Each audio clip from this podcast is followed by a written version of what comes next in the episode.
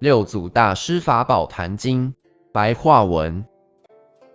此白话文参考自宣化上人主讲的《六祖法宝坛经》浅释。为缩短影片的长度，故影片画面右边的经文不念诵，尚请见谅。行有品第一下集。第二天，五祖避开大家的耳目，暗中进入舂米房去，见到慧能腰上系着一块石头，很费力的在舂米，就对他说：“求道的人，为法而不顾惜生命，是应当这样的。”五祖问慧能说：“你的功夫有没有成就？”慧能说：“我功夫已成就很久了。”但虽然我已知用功的方法，但见思的烦恼还未清除殆尽，且还未经名师的印证。五祖用拐杖敲石对三下，然后离去。慧能明白五祖的意思。等到三更天，慧能即进入五祖的禅房内。五祖见六祖进门后，就把门关上。不让别人看到或听见，但那时的窗户是用纸糊的，五祖就用袈裟把两个人的头围住，在里头为六祖讲《金刚经》。当六祖听到因无所住而生其心时，便豁然大悟，知一切万法原是自性所现。于是慧能就禀告五祖说：“我真没想到。”自信本是不垢不净，本来就是清净的。我真没想到，自己的本性原是不生不灭的。我真没想到，自信原是无欠无余的，也不多一点，也不少一点。慧能又说，一切的众生颠颠倒倒，没有定力。可是所有众生自信都是不动不摇，平等无分。慧能又说。我真没想到，万法原是从自信生出来的。以前我都想不到，可是现在竟然证的这种妙理，这真妙不可言。五祖大师听六祖这样一讲，便知道六祖已经开悟而认识本来面目，故在袈裟里就对慧能说：若不认识自己的本心，学法是没有一处的。若是自本心，见自本性，这就是大丈夫。天上的导师，人间的导师，也就是佛了。在半夜三更天，六祖大师得五祖传授以心印心的妙法，在内无心知，在外无人知，乃至神不知鬼不觉，就把顿教法门和袈裟及起时的钵传给六祖。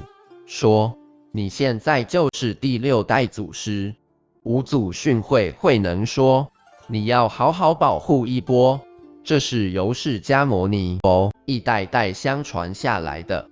你到世间要广度一切有情的众生，而将佛法流布至尽未来际，无令断绝啊！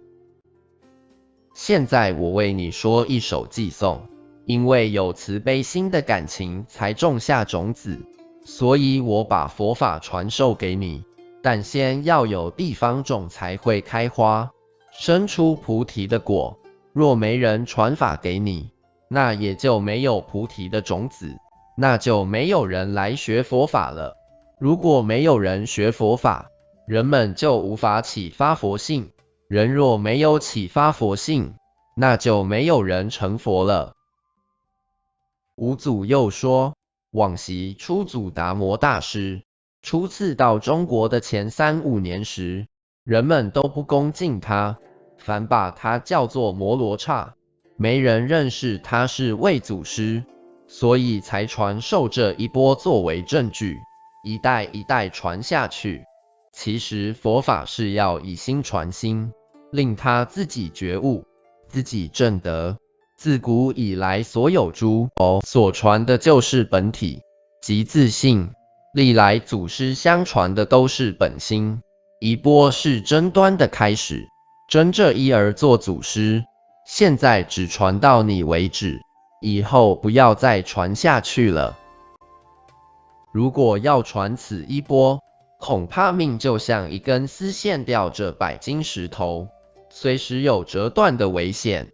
你赶快离开此地，因我怕有人会加害于你。慧能向五祖问：“我向什么地方去呢？”五祖说：“到了怀吉奢就可以歇止，若到四会县就隐藏起来。”慧能在三更天得到五祖传授的衣钵后，又问：“我本是南方广东人，完全不熟悉此地蜿蜒的山路。”我如何出的江口呢？五祖安慰他道：“你不需忧愁，让我亲身送你去吧。”备注：怀吉奢，今广西梧州；四会县，今广东新会。五祖把六祖送到九江浔阳驿的地方，五祖吩咐说：“你快上船。”就拿起摆船的橹，使船开行。慧能说。师傅，请您坐着，应该由我来摇橹。五祖说：“应该我来渡你才对。”慧能答说：“是的，在未悟道自信、本体迷失的时候，应由师傅指示弟子如何修道用功，使他开悟。可是，一旦我开悟后，就应自己渡自己。虽然同样是称为渡。”但师傅渡徒弟和徒弟渡师傅，其用途是不同的。慧能，我身在边地荒凉的地方，讲的话语音不正，没人听得懂。承蒙师傅传我心印妙法，现我已得到开悟，故应自己渡自己。五祖说：“就是这样，就是这样，此真是契合我心意。”以后佛法将由你发扬光大。你离别我三年后，因我传法有人，我将进入涅槃。你现在好好向前努力精进，向南方去吧。你要韬光晦积，养精蓄锐，将来则战无不胜，攻无不取。但是去后不要急着弘扬佛法，因佛法是从南中兴起的。需要在生活中历练，才有觉的体悟，越难越好。慧能向五祖辞行后，就向南行，从平茂山过九江向广东行，经两个多月，来到大庾岭。五祖回去后，几天不上堂，为众人说法，大家都起了疑心，而到方丈室问，方丈和尚。您没有病吧？没有生烦恼吧？五祖回答：病是没有，但我的衣钵已向南传去了。你们大家可解散离开，我这没有佛法，我要退休了。众人问：谁得到衣钵？您传给谁呢？五祖答说：被最有能力和本领的人得到了，大家就知道是六祖慧能得此一法。这个时候，在百人中有一位和尚，苏姓陈，名叫慧明，曾经做到四品将军，性情粗糙，力量很大，走得很快。他一心一意要抢回衣钵，心想谁先抢到就是谁的。他跑在众人的前头，眼看就要追到慧能了。慧能见这大老粗跑来。心里有些恐慌，于是就将衣钵放到石头上，然后赶快躲藏到草丛中，不让人看见。当慧明追到时，要拿走石头上的衣钵，但却拿不动。这个时候，慧明就喊说：“修行有道的人，我是为佛法而来，并不是要来抢夺衣钵啊！”听慧明这样说。慧能就从草丛中走出来，坐在一块磐石上。这个时候，慧明向慧能叩头顶礼说：“我希望师傅为我说法。”慧能就对他说：“你既为求法而非为抢夺衣钵而来，就要把一切攀缘心停止，什么都不要想，一念不生。好，我现为你说法。说完这话，过了许久，等到慧明一念不生，将攀缘妄想心放下了，慧能就说：“你不想善，不想恶的时候，正在这个时候。”谁是慧明上座？您本来的真面目，本来的样子。听到这样的开示，慧明就豁然开悟了。慧明虽开悟了，但仍不知足，又在问：您刚刚对我讲的这些重要的话之外，还有比这个再妙的吗？慧能回答说：我已经告诉你的，就不是秘密。不是最妙了。你若能回光返照，自信自悟，则妙法都在你那儿，而不在我这里。慧明叹一口气说：“我在黄梅这么多年，实实在在还未醒悟，认识自己的真面目。现蒙师傅您的指示，就像人饮水，是冷是热，唯有自己知道。现在您是我慧明的师傅了。”慧能说：“你要是这样想的话，那么我就替黄梅五祖传法给你。我们同拜五祖为师傅，而做师兄弟。你好好护持佛法，不要让他失传断绝。”慧明又问：“慧明今后向何处去呢？”慧能说：“到了元州，你就住下；到了蒙山，你就居留。”这时，慧明就向慧能叩头顶礼，告辞离开了。慧明回到山岭下，对正在追赶慧能的众人说：“我曾到山顶上看过了，没有看到慧能的踪迹。他不是从这条路跑的，你们应当从其他道路去寻找。”慧明后来改名为道明，因六祖教慧能。他不敢和六祖大师同一个字，避讳慧字，所以改名。慧能后来到曹溪南华寺，神秀人不死心，派他的心腹党徒来杀害慧能。为了避难，慧能于是到四会此地与猎人住在一起。因那些和尚怎也想不到，一个修道信奉佛法的人会与打猎的人在一起生活，所以到处找也找不到。这样经过十五年的岁月，十五年来，慧能时常向猎人们说法，猎人常派慧能做守网的工作，他一见活的飞禽走兽，都尽力设法放生。到每天吃饭时，他将在山上找的野菜放到肉锅里煮。有人问他为何这样做，他答说：“我只吃些肉边的菜，我不吃肉。”有一天，慧能思考着，这个时候我应该出来弘扬佛法了，我不能这样终日躲藏着。于是离开寺会，前往广州的法性寺。这时正逢印宗法师开讲《涅盘经》，讲经时有风吹动幡旗而左右摆动。这个时候有一位僧人说：“这是风在动。”另一位僧人说：“这是幡在动。”两人争执不已。六祖慧能告诉他们说：“仁者，是你的心在动啊！若你心不动，风不动，帆也不动了。”当时听众听慧能这样一讲，觉得非常玄妙，真是一语惊四座。印宗法师就邀请六祖慧能大师到上座，请他开示经中奥妙的道理。但见六祖慧能所讲的虽然很简单，但理论非常正确，不会只光由文字解说而已。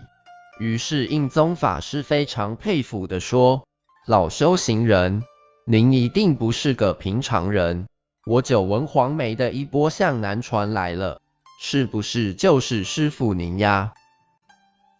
六祖慧能回答说：“我不敢当啊，印宗法师一听，他就是继承五祖衣钵的传人，就向六祖大师叩头顶礼，要求六祖将五祖所传的衣钵出示给大众看看。印宗问说：“黄梅五祖大师传给您衣钵时，是如何传授指点您呢？”六祖慧能大师回答说：“五祖大师道没有什么指授。”不过单谈论见性，并不谈论禅定和解脱这种法。印宗法师又问：为何不谈论禅定和解脱的道理呢？六祖大师回答说：因禅定和解脱是两种法，不是佛法。佛法不是两种法，只有一种法，所以叫不二法。印宗法师又问：什么是佛法的不二之法？六祖慧能大师说：“法师，您宣讲《涅盘经》，若您能见佛性，明心见性，这就是佛法不二之法。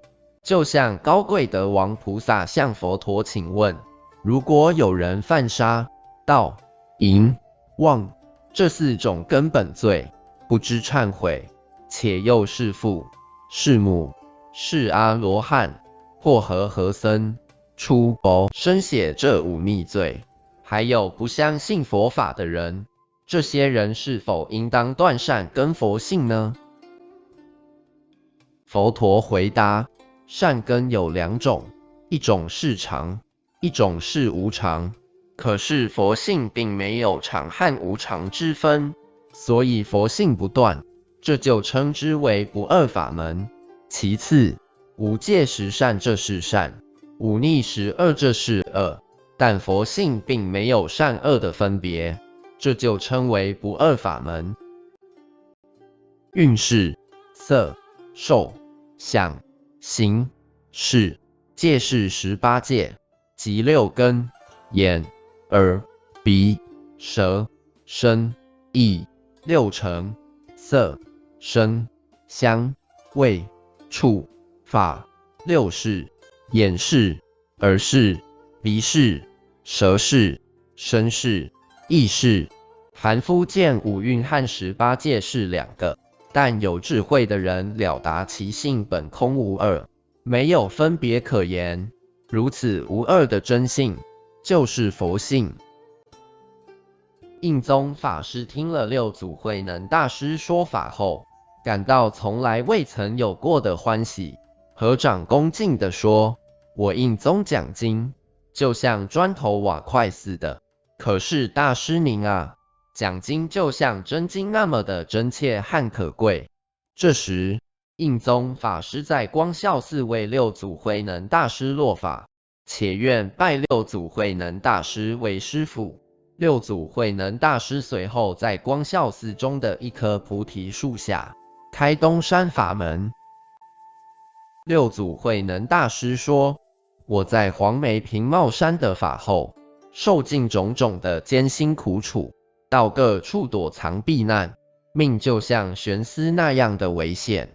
现在很庆幸能与韦渠刺史和各官僚、僧人、比丘、比丘尼、道人、居士聚会一堂，这都是我们多生累劫缘分促成的。”也是在往昔生生世世供养诸佛同种善根，才能听闻如上所说顿教的法门，和我得法的因缘。佛教是以前佛陀、菩萨所传留下来，不是我慧能自己的智慧。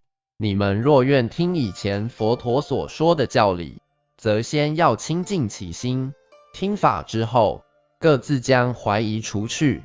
好像和听佛陀、菩萨所讲的一样。